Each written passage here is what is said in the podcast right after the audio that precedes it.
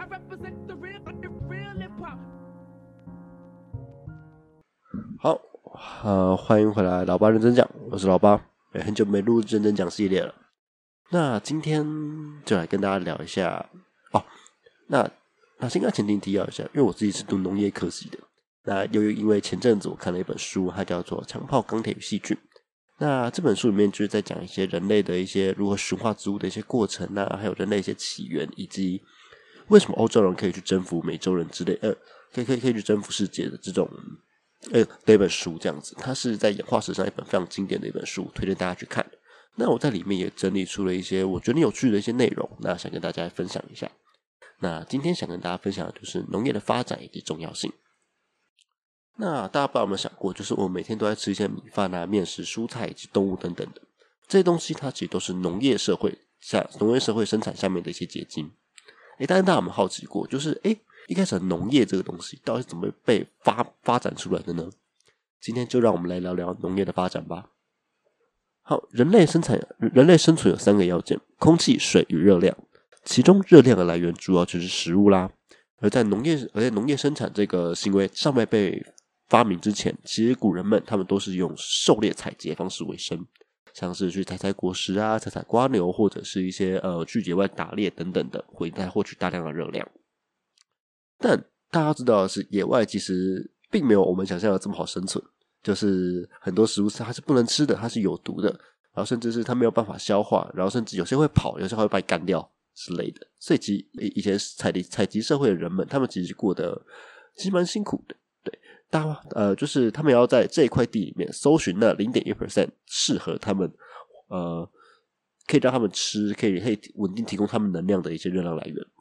但是农业社会就不一样了。农业社会它的基础就是人类他们去选择一些他们很喜欢、他们可以食用的一些动植物，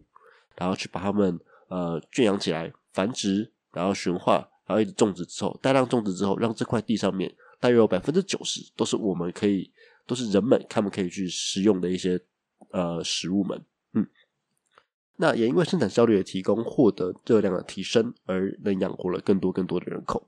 这也就是农业社会的优势。它就是人多势众嘛，人就是一人吐一口口水把你淹死，就跟对岸一样。对，好，那那所以农业社会在这个优势上面，它就可以去和其他的狩猎社会去进行对抗。其他狩猎采集社会的族群们，他们因为人数上的一些劣势，通常就没有办法打赢。俗话说得好，打不赢就加入他们。所以这些被打败的这些采集游牧社会的这些族群呢，他们不是被淘汰，就是已经就是加入他们转转型成为了农业社会。那怎么好？但我但是我好奇的是，哎，那最早农民们他们到底是如何去开始进行农作的呢？很多人会认为说，农业是一个技术，它被发明出来之后，就在世界上开始流通。但其实实际上，农业的发展它其实循序渐进的。最初的农民们，他们并没有所谓的种植的概念，他们只是选择了，哎，他们觉得好最大最好吃的种子或是果实，并把它带回了居住地，想要保存啊之类的。其中可能在某个地方就是撒出了一袋种子。那隔年回来的时候，就发现，哎，这地方长出了相对应的种、相对应的植物，哎，所以就开始有了，可能有了这种呃种植的想法，就这样循序渐进的一步一步演化了下去，然后才有了所谓农业这个技术。那并且当初就是族群们他们在选择狩猎或是务农的时候，基本上他们并不是有意识的去一直去发展农业，因为他们也不知道说，哎，我这样种下去，它可以给我这么多的食物，他们并没有这个概念。对，而且他可能种下去之后就什么都没有了。对，但那不如就是花时间去进行打猎什么的。所以他们并不是有意识的要去继续去发展农业，通常都只是所谓的无心插柳柳成枝而已。对，所以说他们也没有想到哦，他们开始务农的这个行为会为自己的族群造成这么大的改变。那我刚讲的这些，也大家也不要认为说哦，狩猎采集就跟狩猎采集社会就跟农业一定是互斥的，他们其实并行的。呃，刚有提到，在最初啊，古人们他们都是以狩猎采集为主，直到有了种植的概念之后，才种植一些短期的一些农作物，然后作为辅助粮食。那这粮食嘛，就可以在哎，他们可能呃采集不到作物啊，或者是无法狩猎达到生物的时候，那他们就可以作为热呃补充的热量作为辅助这样子。渐渐的，经过一代一代的植物以及种植技术的成长之后，农业才慢慢的成为主要的热量来源。那举几个例子来说好了，在驯化上，就是呃，大家应该都吃过玉米。那大家可以去找一个呃植物，它叫做大除草。大家可以去看一下大柱草的样子，它其实长得非常像芒草，并且它和玉米其实差非常非常的多的，根本看不出来它们是曾经是亲戚。对那大柱草的种子不多，外层有不可食用的外壳，穗轴短小，和香甜的玉米其实相距甚远。但是它也在人类一一代一代的驯化当中变得越来越大颗，然后变得越来越像我们所今天所看到的玉米。那这边可以看到说，哦，人类其实在选择这件事情上面，其实扮演了一个非常非常重要的角色。哦，当然，它也跟当时的一些环境是有关系的。之后专门来聊一集，就是这些驯化植物这一回事。嗯，那刚好提到，除了驯化以外，还有农业技术的进步，也是让以前采集社会的人们开始转向了农业。那而在农业技术进步的部分，就可以听到另一个主角，嗯，是我们的家畜。哎，那为什么人会开始去驯养一些家畜呢？像是猪啊、鸡啊、牛啊等等的。那主要的原因可能有很多啦，但也有可能就跟就跟我们刚刚提到的驯化植物一样，古人们开始发现说，哎，某些动物非常的好吃，或是可以提供大量的蛋白质来源，他们就开始想说，哎，如果说我把他们像我的小孩一样从小养到大，再把它杀来吃，会怎么样呢？所以就慢慢开始了有驯化这些家畜们的概念。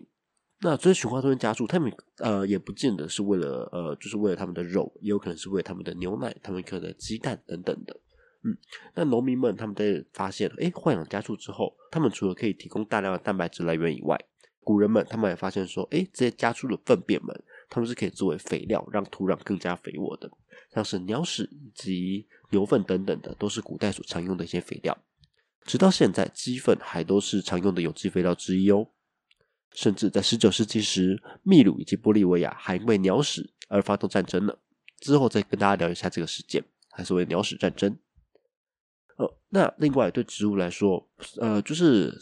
松呃，就那种松软、排水良好的一些土壤，其实非常重要的。所以说，适时的土壤翻松，它是可以去提升植物呃土壤的一些通气性以及排水性，然后让植物长得更好。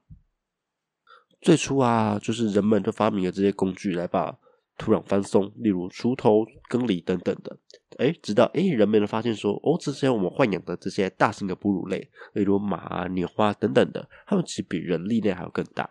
所以这些农民们，他们就把脑筋动到了这些动物身上，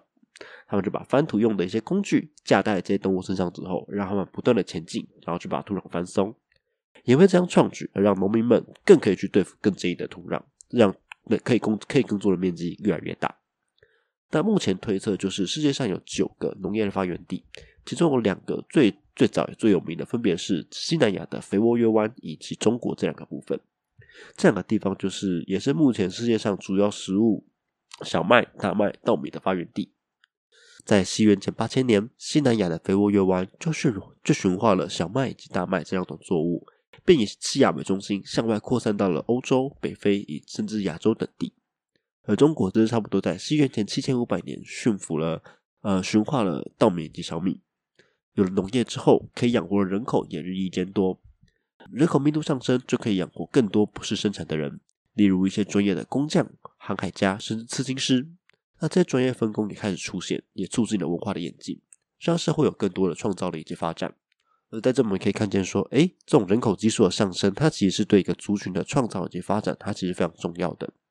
此外，更多的粮食也养活了官员以及统治者，这也是开始开始建立社会制度的开始。像是在一般，像是在最早期的一些狩猎社会当中，他们其实不太会有那种贫富的差距，大家都是一个部族，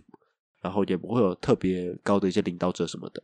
但开始进入农业社会之后，这些食物们，他们开始把持在某些特定的人手中，就像是一些统治者啊、官员等等的。这些统治者跟官员们，他们开始统计大家的财富。并去进行所谓的呃，并并去进行所谓的征收，以及以及去指派人民去进行建设，